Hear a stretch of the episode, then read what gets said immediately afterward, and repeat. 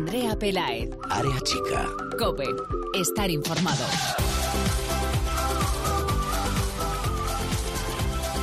¿Qué tal? Muy buenas, bienvenidos una semana más al espacio en cope.es para todo el fútbol femenino. Bienvenidos a Área Chica.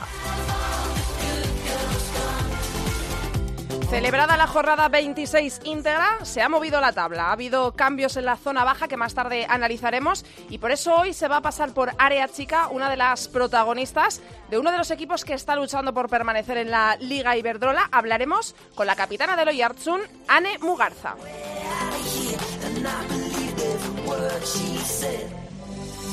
Analizaremos también con quien más sabe de esto, con Borja Rodríguez, la ida de semifinales de Champions, poniendo especial interés en ese Barça 1 PSG 3 y valoraremos las posibilidades de las de Xavi Llorens para lograr la remontada este próximo sábado.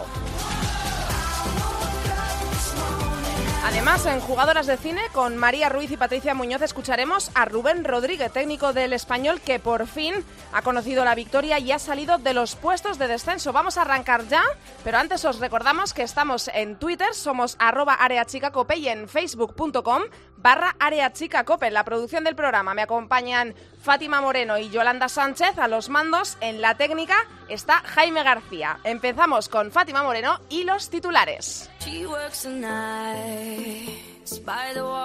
Jornada vigésimo sexta de la Liga Iberdrola, en la que los máximos aspirantes al título no fallaron. El Fútbol Club Barcelona mantiene el liderato gracias a una abultada victoria en su visita al Athletic de Bilbao. Jennifer Hermoso con un hat-trick y Olga García firmaron la goleada en Leanza, primera posición de la tabla para las azulgrana con 68 puntos con los mismos puntos en la clasificación, pero segunda por diferencia de goles están las chicas del Atlético de Madrid que volvieron a golear, esta vez al Santa Teresa. 5-0 para las colchoneras gracias a los dobletes de Esther y Sonia y al tanto de Beatriz. Y destacar en el Atlético también que sus jugadoras Andrea Falcón y Laura Fernández han sido operadas de éxito de sus lesiones. Hasta 17.000 personas se dieron cita en Mestalla para presenciar el derby femenino entre el Valencia y el Levante. Las levantinas sufrieron la goleada Che de 6-0 con Carolina, Maripaz, Estefanía, Marta Peiro y Yanara con doblete como protagonistas. Seguimos con resultados Betis 1 Real Sociedad 0. Beite en el minuto 38 puso el único tanto de partido que le dio la victoria a las verdiblancas. Albacete 0, Español 2, tres puntos que suman las catalanas a su visita a la ciudad deportiva Andrés Iniesta. Él y Paloma fueron las autoras de los tantos españolistas. Sporting de Huelva 3, Zaragoza 0, victoria de las locales gracias a los goles de Martín Prieto y Anita, haciendo efectivos los dos penaltis a favor. Tacuense 0, Rayo 2, Mendy y Laura pusieron los tantos en el marcador rayista. Por último, los resultados de la jornada vigésimo sexta de Liga, Oyarsun 1, Granadilla 0. Victoria importante para las chicas del Oyarsun que se alejan así de los puestos de descenso. Anne fue la autora del gol. En cuanto a la selección española, nuestras chicas ya conocen a sus rivales de grupo para la Eurocopa de Francia de este verano. Austria, Finlandia, Suecia e Israel serán las selecciones que se tendrán que medir a las chicas de Jorge Vilda. Y por último, este sábado 29 se resuelve la vuelta de semifinales de la Champions League con el PSG y el Fútbol Club Barcelona como protagonistas. Situación difícil para las chicas de Xavi Llorens que se ven a la complicada situación de remontar el 1-3 de la ida. La vuelta se disputará en territorio francés con Vero Boquete a la cabeza del equipo galés. Vamos ya con nuestra invitada de hoy.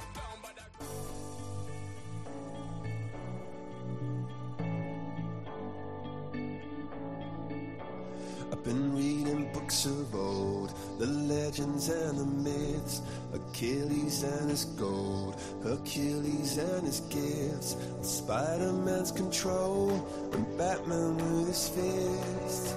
And clearly I don't see myself upon that list. But she said, where'd you wanna go? How much Han pasado momentos difíciles, costó y mucho lograr la primera victoria. Llegó el 15 de enero en la jornada 16 ante el español y ahora están luchando por mantenerse fuera de los puestos de descenso. Hablamos de Loyardson y vamos a conocer mejor este vestuario de la mano de su capitana que nos escucha ya, Anne Mugarza. Hola, Anne. Hola, buenas tardes. Bueno, eh, lo primero, ¿cómo estás? Supongo que un verdadero alivio, ¿no? Ahora mismo estar cuatro puntos por encima del descenso ha costado bastante, Anne. Pues sí, está siendo una temporada bastante dura, ¿no? Como bien has dicho, nos, con- nos costó bastante conseguir la primera victoria Y en ese mes que tuvimos una racha de ganar varios partidos, conseguimos salir del descenso y ahora andamos que, pues bueno, con ganas de seguir luchando para mantenernos fuera de ellos. Eh, eres la capitana, centrocampista, vasca, 31 años, lo tienes todo, ¿eh? Vives tu segunda, tu segunda temporada en primera división con el equipo. Te sientes como en casa. He leído entrevistas tuyas. Has estado los últimos 10 años ¿no? de tu carrera como futbolista en el Oyarzún. Eh, sí, los últimos ocho o nueve años. Ocho, vale. Pues, eh, bueno, subiste, sufriste mucho para subir con, con el Oyarzún. ¿Cómo recuerdas esos momentos del ascenso con el club hace dos años? Bueno, siempre ha sido mi sueño, ¿no? Poder jugar en primera división con el equipo que siento que siento como mío. Y después de tantas fases de ascenso, al final que no dieron sus frutos. Llegó hace dos años el premio de poder ascender con a una primera división y para mí es eh, uno de los mejores recuerdos, ¿no? Y una de las mejores vivencias futbolísticas que tengo. Esa, el ascenso y también pues fue el primer partido en primera división con Oyarzún. Hemos dicho que tienes 31 años. ¿Le queda mucha cuerda a Anne Mugarza para jugar en, en el Oyarzún o donde Anne quiera jugar o te ves... Bueno, primero dime si tienes mucha cuerda y luego te hago la otra pregunta. Bueno, cuerda, cuerda sí, sí que me veo con cuerda. Lo que pasa es que, bueno, llega un punto que se hace cada vez más difícil, ¿no? Poder compaginar el trabajo, eh, la vida personal y, bueno, pues esperaré a dejar el Aloyarzún en primera división este año y después me lo, me lo pensaré. ¿Te ves en los banquillos entrenando? Esa era la otra pregunta. Pues es algo que, bueno, siempre he tenido en mente, ¿no? me encanta entrenar, me, me encanta el mundo del fútbol y bueno, eh, me formé también para eso. Entonces, bueno, en un futuro, eh, si se da, pues estaría feliz. Eh, muchos años en, en el Oyarzún, eh, pero también ascendiste con la Real Sociedad, si no me equivoco. Sí, sí, cuando era más joven pues tuve la oportunidad de, de, jugar en la Real Sociedad tres años y en el tercer año conseguimos el ascenso. ¿Cuántos años tenías eh, eh, entonces, Anne? Pues entonces, cuando conseguimos el ascenso, tenía eh, 10 menos que ahora. Creo, que tenía... creo que tenía 21, sí. Madre mía. Sí, así que ya, yo, ya ha llovido. ¿Cómo recuerdas eh, aquel momento también? Porque, bueno, son dos fases de, de ascenso que te llegan en momentos muy diferentes de tu carrera, pero que supongo que las dos muy especiales, muy trabajadas, eh, que cuesta mucho llegar a, a una primera división. Sí, fue al final, eh, bueno, la Real Sociedad cuando se creó, se creó desde cero y tuve la suerte de poder formar parte de ese equipo, ¿no? Que se formó con diferentes jugadoras de Guipúzcoa y en tres años conseguimos desde territorial, desde la división más baja, subir a primera división. Y lo recuerdo pues pues también con, con cariño, ¿no? Aunque es verdad que no lo conseguimos en, eh, por los resultados de la fase de ascenso, sino que luego un equipo no pudo... Hmm eh, en hacerle frente a lo que suponía en jugar en primera división y, y entonces cogimos nosotras esa plaza. Desde que conseguisteis eh, la primera victoria esta temporada, en el, el, día 15 de enero, os costó muchísimo, pero es que desde ese momento digamos que se ha producido un cambio ¿no? en, el, en el equipo. Siempre habéis luchado, eh, sois un equipo que se caracteriza mucho por, por su lucha, por su tesón. Es que después de esa victoria han llegado tres importantísimas, porque han sido dos contra rivales directos para por eh, eh quedarse en primera división, como son el Albacete y el Tacuense. Y es que el pasado fin de semana, en la pasada jornada, ganasteis al Granadilla, que el Granadilla está en un momento de forma espectacular, que está en puestos de, de Copa de la Reina y de repente llega el Oyarzún ahí abajo, nadie se espera o pocos se esperaban que pudierais eh, ganar, llevaros la victoria en ese partido y vais y lo conseguís. Sí, bueno, la verdad es que éramos muy conscientes de que teníamos uno de los calendarios más complicados, ¿no? Eh, comparándolo con los otros tres equipos que están luchando por mantenerse también en primera división como, como nosotras.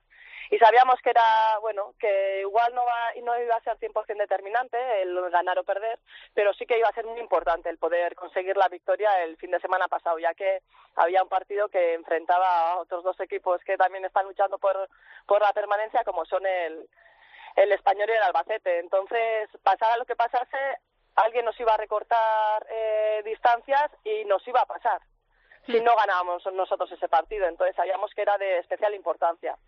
Entonces, bueno, aunque al principio nos costó bastante entrar en el partido, unos 20-25 minutos, en cuanto vimos que, bueno, que, que la clave estaba en, en presionar arriba y generarles dudas a la hora de sacar el balón, pues ahí un poco el partido se, se puso a nuestro favor y, conseguimos el marcar el gol que luego nos dio los tres puntos. Viene ahora el Barça. Eh, jugáis el martes. Em, ¿Esto es un pro o un, un contra? Eh, jugar el martes. Bueno, para empezar es un contra, ¿no? Eh, teniendo en cuenta que yo creo que, bueno, hay que decir que la mayoría de las futbolistas de primera división somos pluriempleadas, ¿no? Tenemos nuestro empleo que nos da de comer y luego, pues jugamos a fútbol. Entonces, muchas de nosotros, como es mi caso, he tenido que, pedir un día de fiesta el martes con la pérdida económica que eso conlleva para mí. Pues mira, está bien, está bien subrayarlo eso, porque eh, conviene no olvidar que, estáis en una primera división, igual que es la, Liga Santander, primera división en el fútbol, pero vosotras no vivís de, ello. Hay muy pocas eh, futbolistas en España que vivan del fútbol. Esto conviene recordarlo, que para vosotras jugar entre semanas supone un esfuerzo. Sí, sí, eso es lo que te digo. Pues eh, muchas de nosotras vamos a salir perdiendo económicamente, otras muchas pues eh, tendrán que pedir permisos en, en la facultad o mm. eh, en cualquier sitio que estén estudiando. Entonces, por esa parte, para nosotras, pues positivo no es, ¿no? Que no se tenga en cuenta las características que, bueno, pues que tenemos las jugadoras de fútbol. Y por otro, pues bueno, teniendo en cuenta que el Barça lleva bastante tralla, ¿no? Que jugó la semana pasada Champions, esta semana ha jugado eh, Liga, el fin de semana también le toca Champions. Pues bueno, lo positivo que puedo sacar de ahí, de a ver si vienen muy cansadas, ¿no? sí, claro. Entonces, bueno, pero lo que te digo, eh, más que nada sacaría negativo a positivo porque, porque no se nos toma en cuenta. Pues sí, eh, conviene, como digo, subrayarlo y que, y que quede bien dicho. Eh, Ane, como, como capitana, bueno, ahora viene, aparte del Barça, Real Sociedad, Rayo, Zaragoza, son partidos complicados, os quedan eh, un final de temporada complicado luchando por, por quedaros eh, otro año más en la Liga Iberdrola. Tú como capitana, ¿cómo anima en el vestuario alguien a sus compañeras cuando lleva tantas eh, jornadas sin ganar, pues eh, en este caso antes de conseguir la primera victoria, o ahora para dar el último empujón, ahora que os veis eh, en una situación favorable, que estáis cuatro puntos por encima? ¿Cómo se viven esas situaciones en el vestuario? ¿Cómo las maneja una capitana?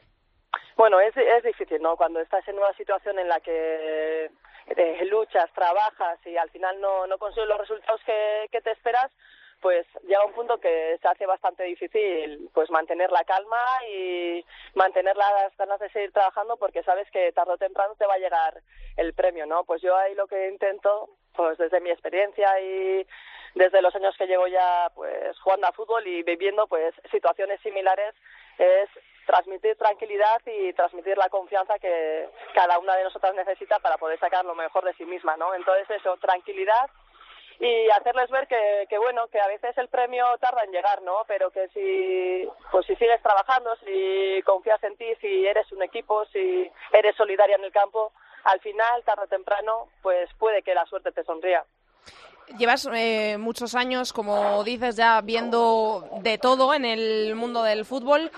Eh, esta pregunta se la solemos hacer a todas las protagonistas que, que, entran con nosotros en área chica. ¿Cómo ves el futuro del fútbol femenino? ¿Cómo ves el presente, que cada vez es, es mejor? Eh, ¿Y cómo ves el, el, futuro? Que, lo que viene, llenando estadios, abriendo grandes estadios, eh, Champions, el Barça por primera vez en semifinales. ¿Cómo se percibe esto desde dentro?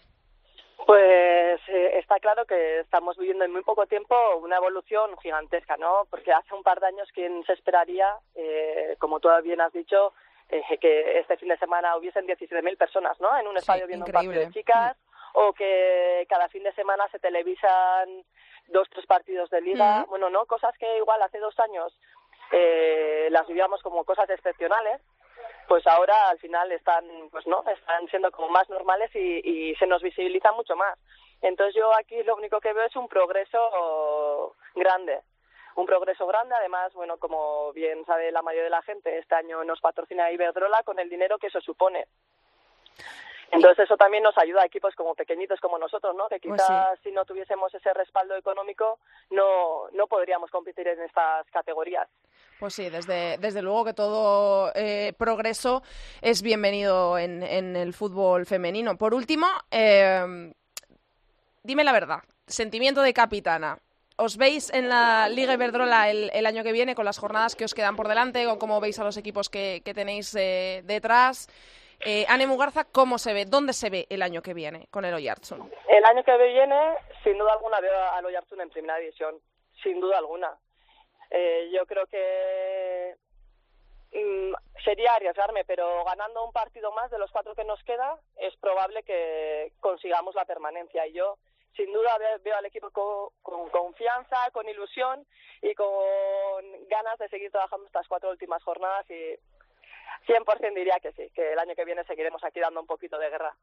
Pues ojalá, ojalá podamos verlo, sea así, que el trabajo que lleváis haciendo toda la temporada de sus frutos, que, estoy segura de que es un trabajo mm, muy duro y, constante el que hacéis, además con lo que nos has dicho de pues que no vivís eh, del fútbol, pero estáis ahí dando la cara. Muchísimas gracias, Anne, por haber estado hoy en Área Chica, te lo agradezco muchísimo y le te deseo a ti y a todo el equipo eh, toda la suerte del mundo para este, esta recta final de la liga. Muchísimas gracias a vosotros por darnos este ratito y hacernos un poquito más visibles. Gracias, Anne. Un besazo. Gracias. Chao. Chao. Vamos con la tertulia.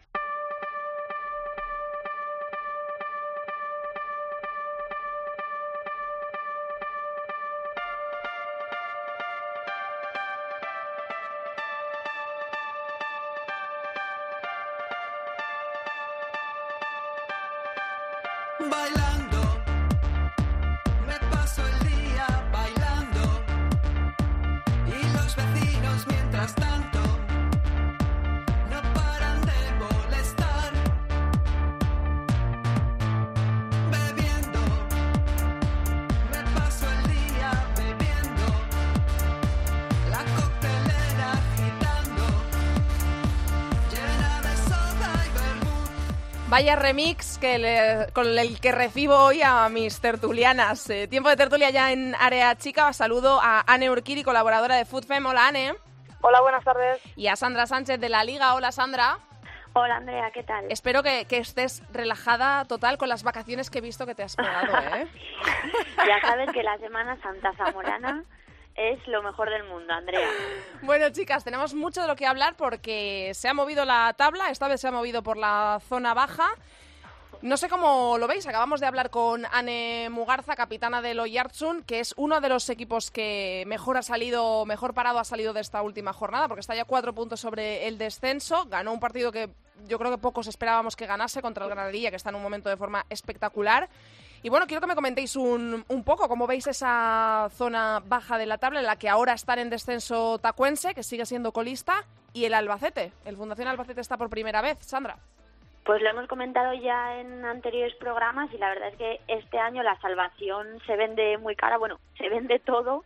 El título, la Copa de la Reina, la salvación. Y sobre todo yo creo que aparte de lo que has comentado tú, también el gran beneficiado, aparte de los Yarsun, ha sido el, el español, porque ganó en un duelo directo contra el Fundación Albacete y bueno, además de los tres puntos que le sacaron de la zona de descenso, también es una inyección de moral muy importante de cara a la recta final, a las últimas jornadas de, de la temporada. Sí, eso, Sí, eh, iba a comentar lo mismo que Sandra y me parece sorprendente que el Albacete falle tanto contra, contra rivales directos o, en momentos puntuales que pueden ser clave para, para seguir en primera división. Pasó el pasado domingo con el 0-2 contra el español, que además jugando en casa tenía ese punto a favor porque el español también me iba con el cambio de entrenador, algunos problemas y me sorprendió un montón que el español ganase por 0 a 2 porque viendo al, al Albacete cómo compitió contra contra la Real Sociedad aquí en Zubieta o cómo compitió contra el Atlético de Madrid, yo pensaba que, que el Albacete iba a responder, pero pero se ha visto que no y, y lo mejor de la jornada, la victoria del Oyartun que, que puede significar la permanencia o parte de ella. Sí, sí, eh, nos contaba Anne ahora, estaba muy segura le hemos preguntado directamente sobre dónde ve eh, a Loyartsun el año que viene, que me contestase con el, con el corazón y con la cabeza, y eh, dice que está segurísima que estarán en primera el año que viene, porque sabe lo que hay dentro de ese vestuario, sabe lo que, lo que están luchando y lo que se están jugando, y ella lo tiene claro. La verdad es que está muy apretado, pero yo diría que también con esta, después de esta jornada, el Oyartsun ha dado un paso muy importante para la salvación.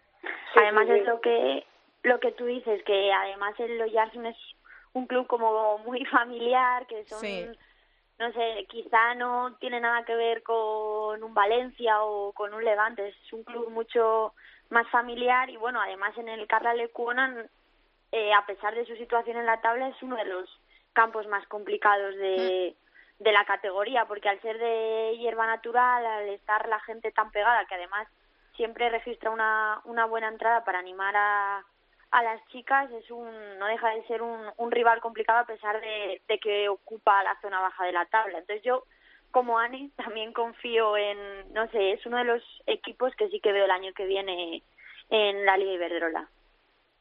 En el... sí. dime Ani.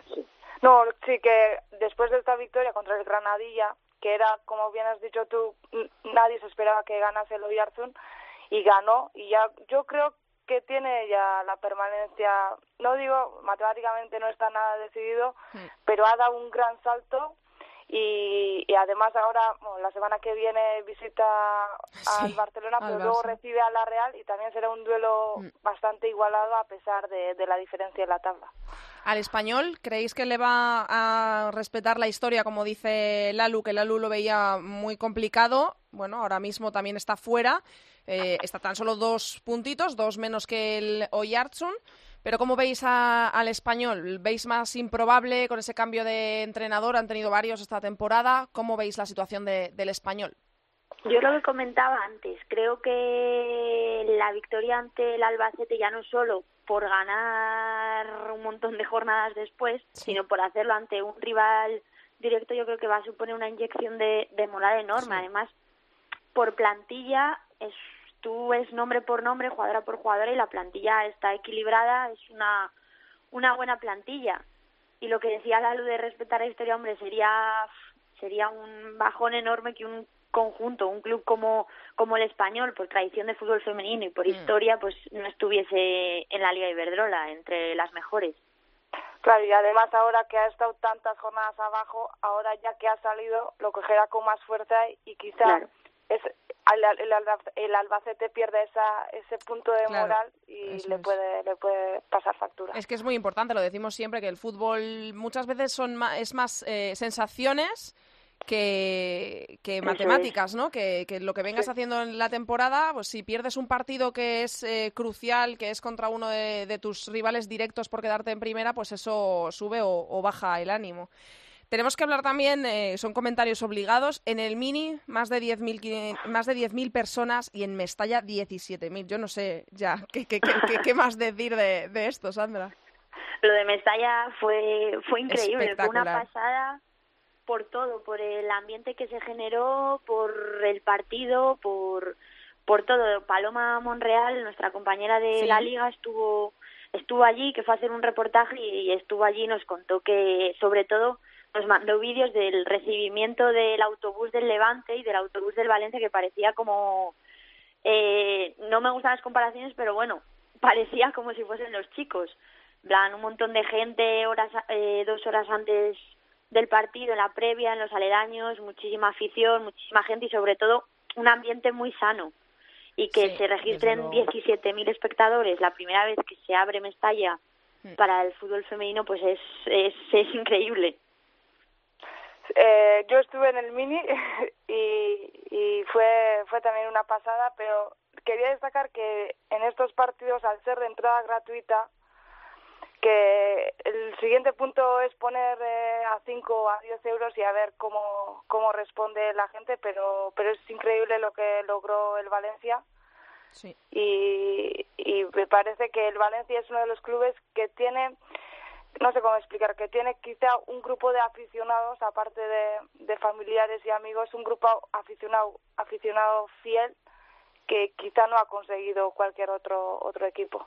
Sí, yo estoy con, con Anne en lo que dice que el, quizá la masa social del Valencia va mucho más allá de lo que dice Anne, de porque lo normal es ver en las gradas a familiares, eh, eso es, familiares, amigos y demás. Y el Valencia es uno de los clubes que más gente mueve, sobre todo yo creo que Anne se refería también a la recta de Paterna, Sí, sí, La, la peña por excelencia del Valencia femenino y es que han ido a todos los desplazamientos, o sea, se desplazan siempre con el equipo, tienen cánticos personalizados para las jugadoras, pancartas, cada uno va con su camiseta y su dorsal de una jugadora, o sea, es una pasada.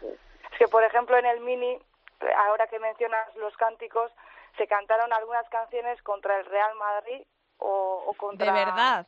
Sí, y fue como no viene a cuento. Sabemos que, que era grada de animación, que era grada de animación del Barcelona, seguro que lo hicieron con la mejor intención, pero yo creo que todo el resto de la grada se dio cuenta de ese cántico no viene a cuento. Entonces, eh, que la recta paterna tenga eh, cánticos personalizados que, que vayan a los desplazamientos y, y que apoyen a las al club y a las chicas en hmm. particular, es, muy importante, es muy importante.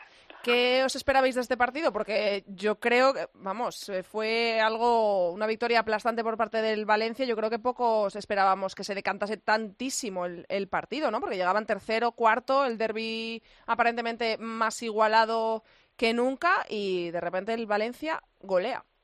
Es cierto que el Levante no está atravesando su mejor momento y que mm. no es el Levante de la primera vuelta, pero aún así, yo no sé vosotras, pero yo no me esperaba tanta diferencia entre, entre ambos equipos. Además, sobre todo en la segunda parte se vio a un Levante totalmente roto, eh, la defensa desordenada, el equipo en general. Yo creo que el primer gol les hizo mucho daño y sobre todo en un escenario así, sí. si ganas es genial, pero si pierdes, si vas mm. perdiendo, dices, ¿dónde me he metido? Estoy aquí con tanta gente, el otro equipo no puedo con él, entonces yo creo que jugó mucho, mucho en su contra, en este caso el escenario. Yo quiero mencionar que ojo con el Valencia, que igual en la liga no, no puede hacer nada, pero en la, Copa, llega así. Está increíble. a la Copa será un candidato a, ganar. Y Ane, cuéntanos qué ha pasado con el Athletic, porque otro partido que yo no me esperaba tampoco eh, esa eh, eh, goleada, ¿no? del Barça en casa del Athletic. Tampoco nos lo esperábamos nosotros. Estábamos, sí que dominó el Barcelona durante todo el partido y también en la en la primera parte, pero pero tras el partido de la Champions se veía un Barcelona más más tranquilo, no estaba jugando al 100%, dominaba pero estaba jugando lento. Jenny se inventó un golazo en el minuto 45 y luego en la segunda parte nada más empezar el penalti cometido por Necane a Jenny ya con el 0-2 el Atleti es que no llegó no llegó a, a, la portería de Sandra Paños ni en los saques de esquina pudo hacer nada. No sé qué le pasó si estaba pensando en el derby no sé tampoco jugó, jugó Yulema estaba en el banquillo y no sacó con el 0-2 creo que tiene algunas molestias Erika tampoco estaba y no tenía no tenía mm. fichas para, para hacer reaccionar al equipo. Sandra.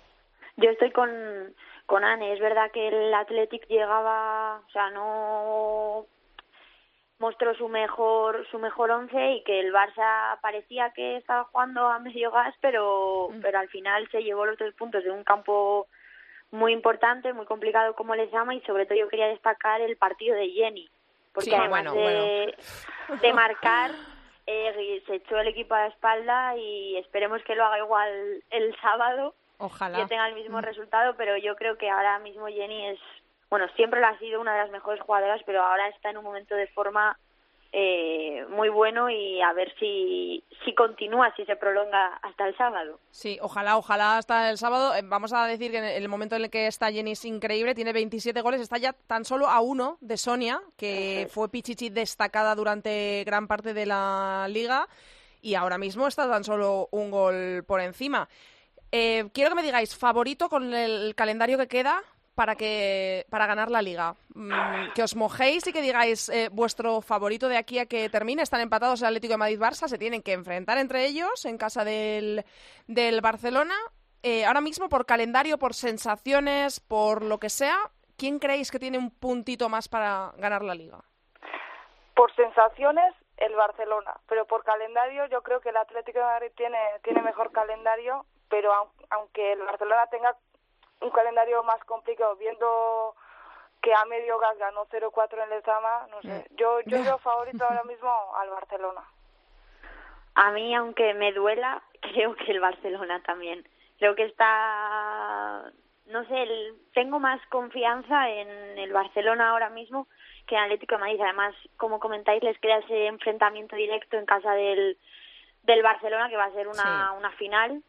Y yo, si tuviese que apostar por uno de los dos, apostaría incluso con el calendario más complicado y teniendo que jugar el sábado el sábado las hmm. semis de la Champions, yo apostaría por, por el Barcelona también. ¿Y el sábado? Dificilísimo, complicadísimo remontar un 1-3 en el Parque de los Príncipes, pero bueno, eh, gracias a, ese gol de Bárbara La Torre eh, en los últimos minutos de la ida, se puede seguir soñando, ¿no? Un poquito, tampoco es una hazaña que tengan que meter 8, pero bueno, es fuera, eh, es un partido en una atmósfera complicada, pero no sé ojalá, ojalá, ojalá, ojalá, ojalá, Jenny vuelva a hacer uno de sus grandes partidos y podamos estar hablando de algo histórico el próximo martes.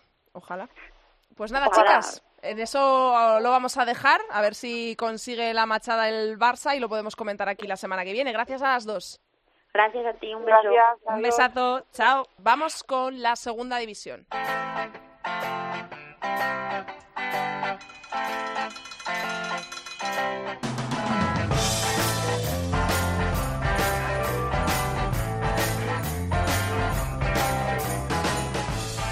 Vamos a hablar ya de la segunda división. Está a puntito de terminar. Tan solo queda una jornada para que conozcamos a todos los campeones. Y por aquí está Ceci Martín de Babel para contárnoslo todo. Hola, Ceci. Hola, ¿qué tal? Vamos a comenzar con el grupo primero. En el grupo primero, el Oviedo Moderno ya es campeón de liga, venció al Victoria y certificó una brillante temporada regular, que termina sin perder ni un partido. Un recién ascendido luchará, por tanto, por regresar a la élite. Gran temporada del Deportivo en su debut, que será segundo. Para última jornada, una plaza de descenso en juego tras la salvación matemática del Gijón Fútbol Femenino. El Monte debe ganar al Friol y que el Olivo no gana al Deportivo. Y ojo, que el improbable triple empate a puntos entre Monte, el Olivo y Femiastur desciende a las asturianas. Vamos con el grupo segundo. En el grupo 2, el San Ignacio convierte el sueño en realidad y disputará la promoción de ascenso a la Liga Iberdrola, pese a la insistencia del Logroño.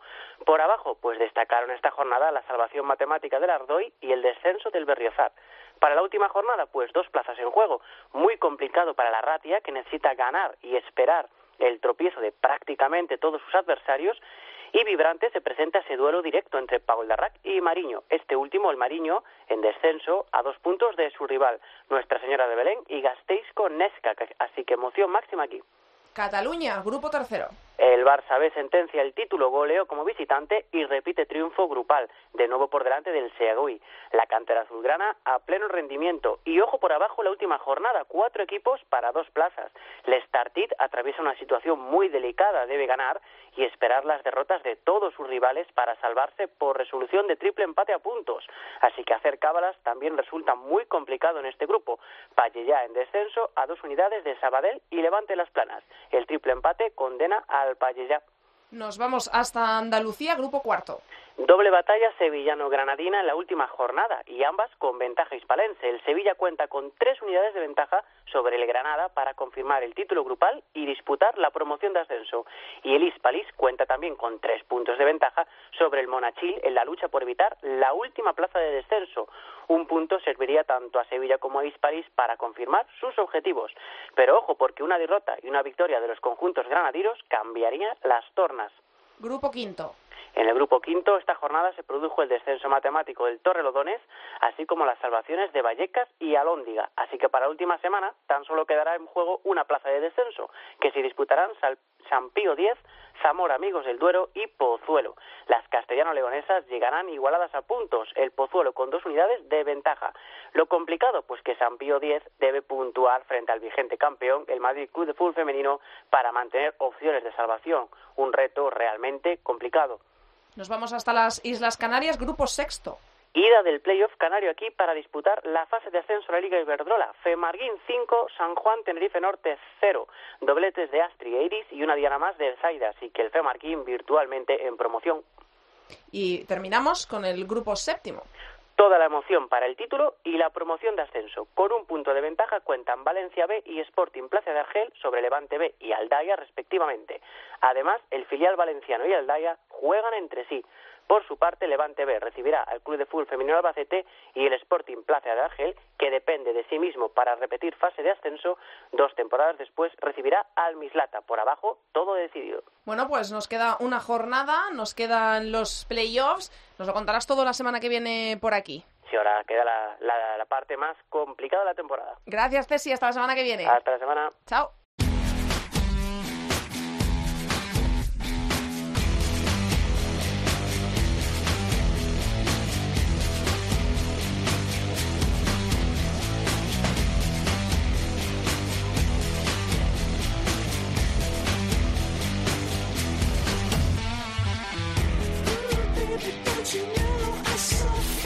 Con el fútbol internacional, con quien más sabe de esto, Borja Rodríguez de Fútbol Internacional. Hola, Borja. Hola, Andrea. Vamos a empezar hablando por lo que pasó en el mini estadio el sábado, como no puede ser de otra forma, un hito histórico en el fútbol femenino español. Teníamos muchas esperanzas puestas en el Barça, pero bueno, al final eh, no pudo ser. Estamos muy orgullosos de lo que hicieron las jugadoras en el campo, pero bueno, el PSG nos volvió a demostrar una vez más ¿no? que aún al fútbol femenino le queda un poco de camino por recorrer. Eh, esa quizá es la, reflexión que tendríamos que hacer, ¿no, Borja? Sí, yo creo que creo que hace dos, dos temporadas escribí para FootFem ¿no? que la, Champions era la Copa de Alemania y Francia, ¿no? Y esa es la realidad. Todavía, pues, yo creo que España e Inglaterra están recortando el la distancia que hay entre entre nosotros y Francia y Alemania, pero todavía, pues, hay mucha diferencia porque ellos, este camino que nosotros estamos recorriendo, ellos ya lo hicieron en su momento. Y bueno, pues hay dos clubes muy por encima del resto, que son Olympique de Lyon, Wolfsburgo, luego el PSG que está en construcción, y la verdad es que la diferencia ahora mismo entre ellos y el resto es, es abismal. El PSG fue muy superior, claro, vencedor en el Mini. Antes se había jugado la otra semifinal. El Olympique de Lyon había ganado al Manchester City también con el mismo resultado, curiosamente 1-3. ¿Qué nos puedes decir de esta semi?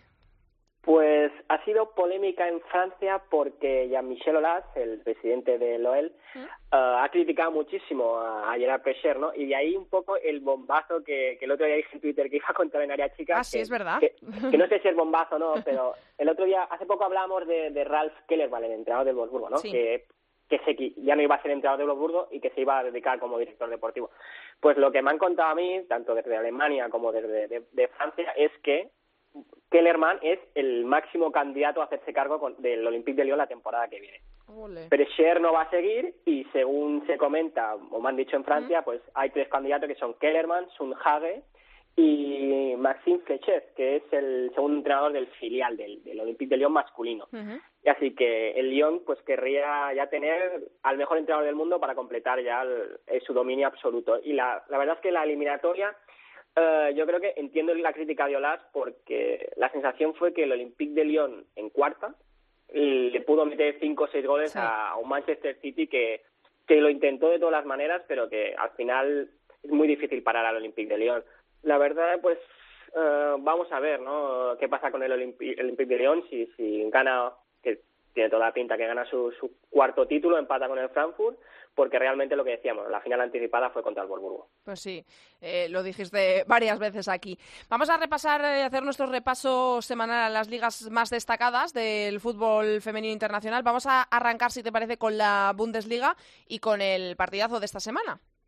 Sí, el Frankfurt-Wolfsburgo que Frankfurt, pues campeón de la Champions, la ganó Vero Boquete con, con el equipo del Meno hace unos años, pues venido un poco a menos por, por, bueno, pues porque económicamente, bueno, tiene un buen presupuesto, yo incluso creo que más mm, superior al del Barça, pero bueno, se están intentando reconvertir y el partido pues duró lo que el Wolfsburgo quiso, no ganaron 5-1 con una sensación de que si lo que nos gustaba de la Bundesliga era la igualdad que había entre cuatro o cinco equipos por el título, pues la sensación es que el Wolfsburgo se está empezando a hacer un poco como el Olympique de Lyon y, quiere dominar la, la, liga de forma contundente, ¿no?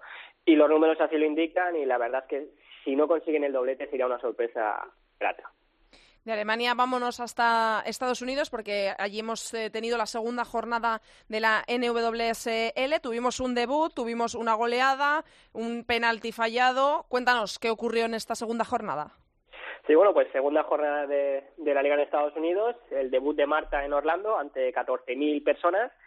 allí contra Washington Spirit y la verdad es que tuvo la, tuvo la sensación de que, de que a Orlando le sigue faltando algo, ¿no? Quizás que, llegue, que vuelva Alex Morgan ya. Marta pues pudo decidir el partido en el descuento, no, no lo hizo, su tiro fue demasiado cruzado, pero bueno, yo creo que todo el mundo estaba bastante interesado en el debut, que era lo más importante. Ya tenemos un líder que sólido, es decir, un líder que ha ganado todos los partidos, dos, seis de seis puntos, que es uh, North Carolina, antes Western New York Flash, pero que se cambiaron de, se mudaron de, de estado, así que bueno, tenemos un líder, líder indiscutible ahora mismo, uh, North Carolina, que ganó con un gol de, Viña, la, jugadora brasileña ex de la Balsnes, y decir que la MVP del partido, pues la MVP de la jornada ha ido para, para Jess Fishlock, que fue una jugadora clave en la victoria de Seattle 5-1 contra Houston Dash.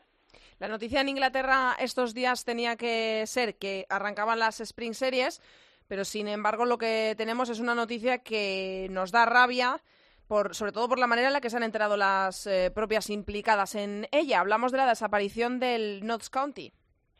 Sí, uh, mira, estaba leyendo ahora un artículo de que unas declaraciones de Lois Quinn que contaba un poco cómo había sido todo, ¿no? A nosotros nos dijeron que se habían entrado por redes sociales, pues bueno, fue un poco diferente, pero pero la imagen sigue siendo horrible la que hagan los County. Lo que dice Luis, Luis Quinn que curiosamente es una de las irlandesas que estuvo en aquella carta famosa que comentamos hace unas semanas. Pobrecilla también, la pobre. Se, la ha juntado, se la ha juntado todo. sí, pues uh, Luis Quinn pues dice que uh, les el día antes de, de, de, que se anunciara todo, toda la noticia les dijeron que no, no entrenaban al día siguiente y que las capitanas se iban a reunir pues por la, por la mañana. Uh, no le dijeron nada y cuando salieron de la reunión las jugadoras las capitanas le dijeron a las demás compañeras de equipo que el club había decidido uh, desaparecer simplemente porque era un suicidio financiero mantener mantener al, club ahí en la en la máxima competición y que bueno es que se quedaban sin trabajo y evidentemente algunas sin, sin casa porque hay que decir que los apartamentos los ponía los ponía el club. Bueno pues una una noticia que nunca nos gusta ver y porque la sensación es que en un momento dado cuando a una persona pues deja de apostar por el fútbol femenino pues se carga todo un proyecto y sobre todo la, el modo de, vida de muchas personas. Qué lástima, además, hacerlo de esta forma. Vamos a pues cerrar tu sección hoy, eh, Borja. Ayer conocimos los rivales de España en la fase de clasificación para Francia 2019. Son Austria, Finlandia, Serbia e Israel. ¿Qué nos puedes contar de esto, de ellos? Bueno, ya te leí en, en Twitter que solo te preocupa Austria porque es eh, una selección competitiva, pero que no deberíamos de tener problemas, ¿no? Yo creo que ya estamos en, Francia, ¿no? Cuando España se, se no instala digas ya... Eso, No digas eso, Sí, cuando España se instala ya en, en la clase noble de europea, todas estas fases de clasificación realmente son menos trámites, ¿no? Incluso las pruebas se podrían hacer allí y, dedicarse un poco más a, la, a, lo que es la Algarve Cup o demás, que da más prestigio. Uh, pues Austria quizás va a ser la selección que más complicado nos ponga nos ponga bueno yo creo que la clasificación ya está, yo creo que de verdad que, que, vamos a llegar fácilmente pero yo creo que va a ser el, el, la, los dos partidos más complicados Austria pues la vamos a ver en la Eurocopa es una selección competitiva con mucha jugadora en Bundesliga mmm, rocosas uh, físicamente no es, no es una mala selección, ¿no? Por, por, todas las líneas tienen jugadoras pues de nivel. Zinsberger en portería es una es una portera que yo creo que si dejara al Bayern pues tendría muchas novias. Uh, Benninger, Puntigam, Aschauer, Kisberger son buenas defensas. Uh, quizás tienen limitaciones técnicas, pero que está muy bien para el nivel que, que, que demanda un, un, ataque como el de España. Uh -huh. que es una jugadora que tiene mucho peso en el Bayern, uh, pero sobre todo la, la clave es que para Austria que falla Singa, uh, la, la ex jugadora del Bayern, ¿no? y ahora en el San aparezca. ¿no? La, está muy lastrada por las lesiones, pero es una jugadora que tiene una calidad brutal y de, ella depende de que pues que le lleguen balones a Nina Burger, Zadrafil y, y Nicole Vila, que serían las que meterían gol. Eh, Finlandia ya la conocemos, una selección que está en un impasse de qué hacemos o dónde nos llevará el futuro. Sí. Y bueno, Serbia no debería poner muchas complicaciones. Uh, la mejor jugadora es eh, Damjanovic, una chica que ya está en el Wolfsburgo y el año que viene jugará en el Bayern, pero que pues muchas veces ni siquiera va a la selección. Está aquella chica Kankovic que, que fichó por el Barça, que ahora está en Hungría, creo que es en el Ferencváros.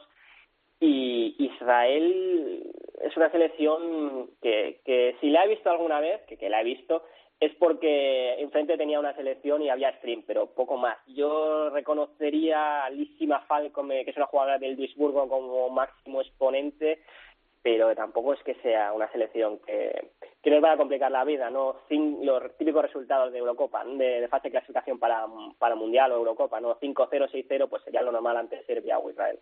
Bueno, pues a ver si se cumplen tus pronósticos. Borja, te escucho la semana que viene, a ver si logra la machada el Barça en el Parque de los Príncipes y lo podemos celebrar la semana que viene. Vamos a ver. Gracias, Borja. Hasta la semana que viene. Vamos a ver qué nos cuentan nuestras jugadoras de cine.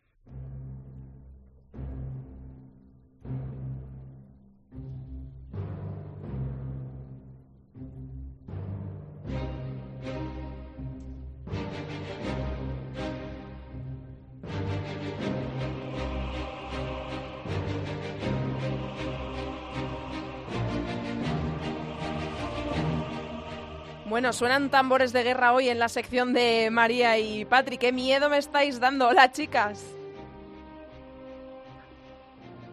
Pues sí, efectivamente, como bien has dicho, suenan tambores de guerra, pero es que tenemos una muy buena razón para traer esta banda sonora hoy. Hombre, pues sí, Andrea, una banda sonora como esta, la del Guerrero número 13, nos hace pensar en gente que lucha, en gente que planta batalla, que pelea por una causa concreta y oye, lo más importante, que no se rinde a pesar de las adversidades.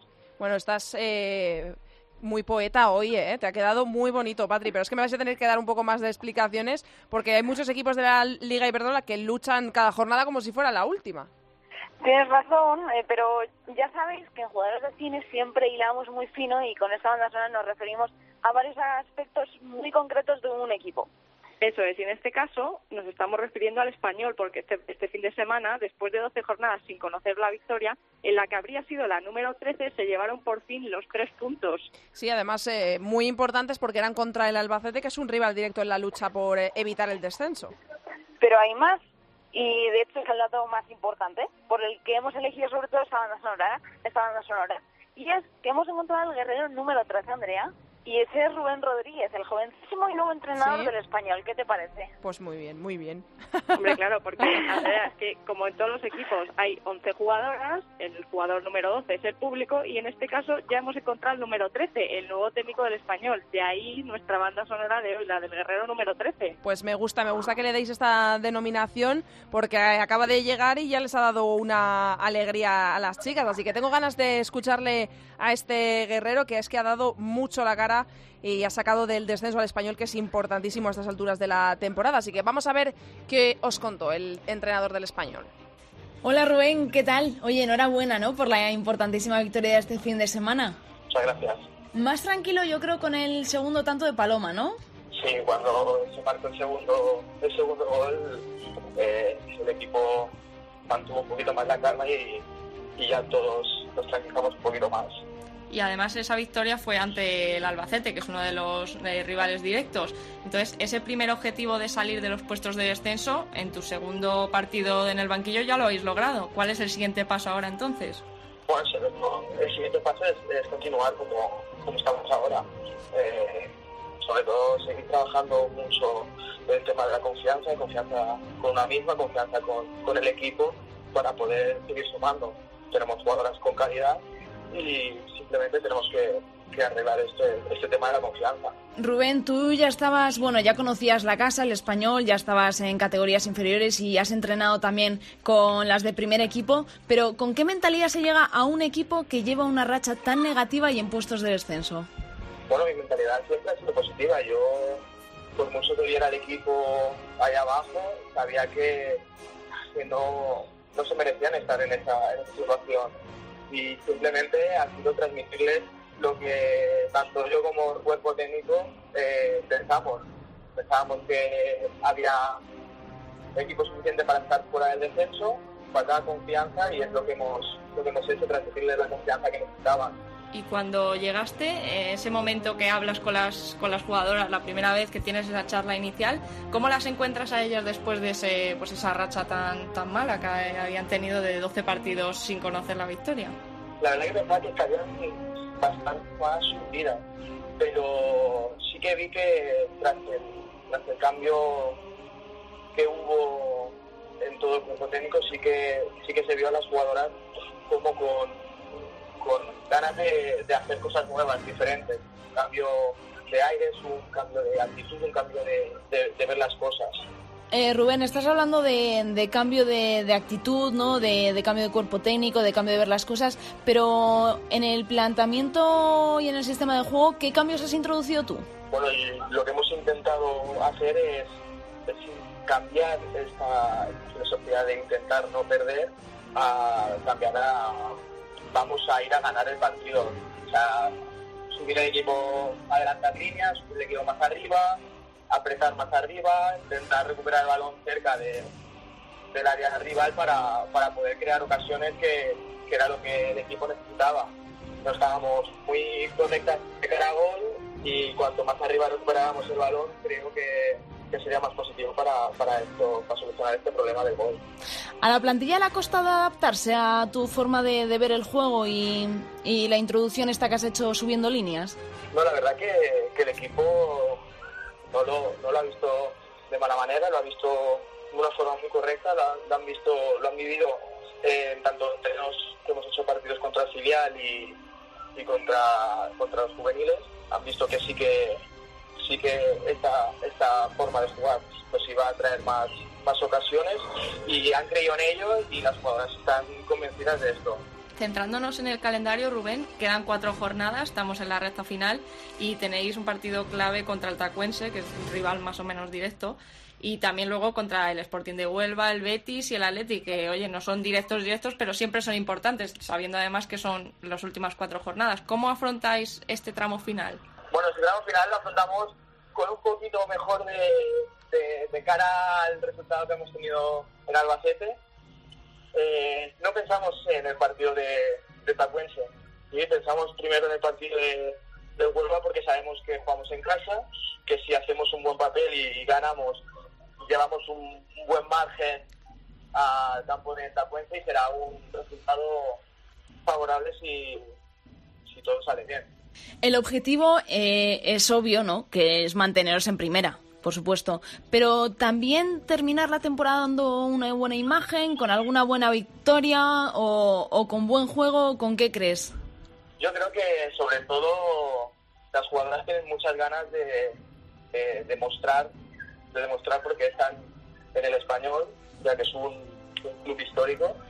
Y bueno, eh, sí que queremos eh, acabar la temporada con, con el objetivo de, de salvarnos, pero también el, el hecho de, que se vea otra filosofía, se vea otra otra otra imagen de, de lo que ha sido el equipo durante toda la temporada. Rubén, dejando ya a un lado eh, estas preguntas de, del equipo y del juego y demás, vamos a hacerte ahora mismo un pequeño tipo test para conocerte un poco más, ¿vale? Vale. ¿Qué desayuna Rubén Rodríguez? Eh, normalmente desayuno tostadas con pavo y colacao. La última película que has visto no sé mucho de cine, pero la última película que he visto ha sido Inferno. Al cine, con o sin palomitas, ¿y qué película verías? Aunque no seas mucho de cine. Eh, pues ahora mismo no, estoy muy actualizado, pero eh, sin palomitas, eso sí que lo puedo decir. Si tuvieras que ponerle una banda sonora a tu vida, ¿cuál elegirías? Eh, ¿En qué mundo de película te perderías? Terror. Ahora pasando un poquito al terreno futbolístico de nuevo, ¿qué te define dentro y fuera del banquillo? Me define dentro eh, muy competidor, muy competitivos, no me gusta, no me gusta perder, no me gusta hacer las cosas mal. Y fuera igual, no me gusta hacer las cosas mal, me gusta hacer todo lo que se pueda y nunca dejar nada eh, que esté en mi mano por hacer. ¿Te gustaría entrenar fuera de España?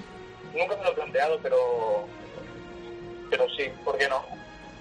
¿Qué sueños tienes vinculados al fútbol? Eh, bueno, realmente ahora sí estoy, cumpliendo uno.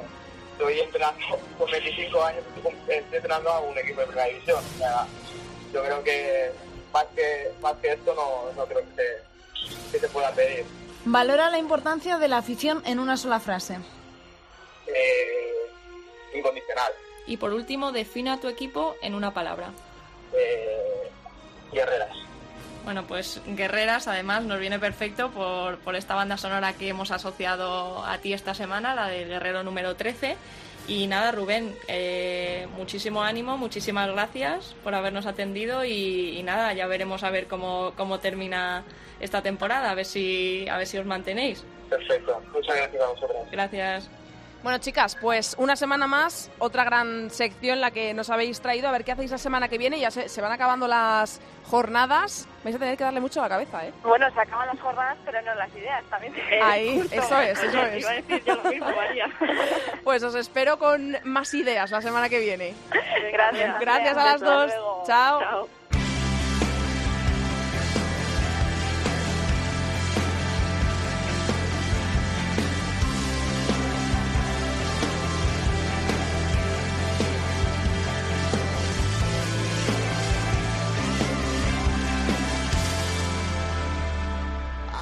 Hasta aquí ha llegado el decimosexto programa de Área Chica. Hasta aquí toda la actualidad del fútbol femenino. Os recordamos que nos podéis encontrar en Twitter, somos arroba areachicacope y en facebook.com barra areachicacope. La próxima jornada de la Liga Iberdrola, la jornada 27, se juega este fin de semana. Dos partidos el sábado a las 11 menos cuarto, Rayo Vallecano Betis. Se podrá seguir en BIN La Liga.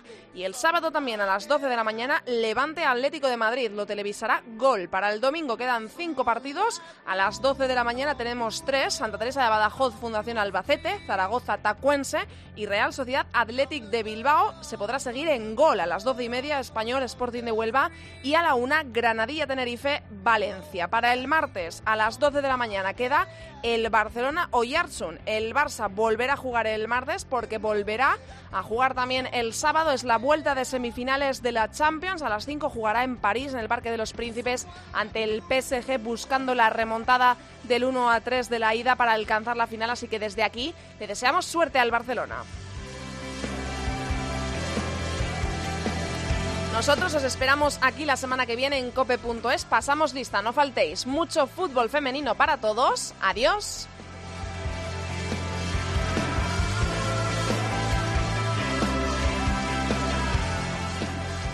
Andrea Pelaez. Área chica. Cope.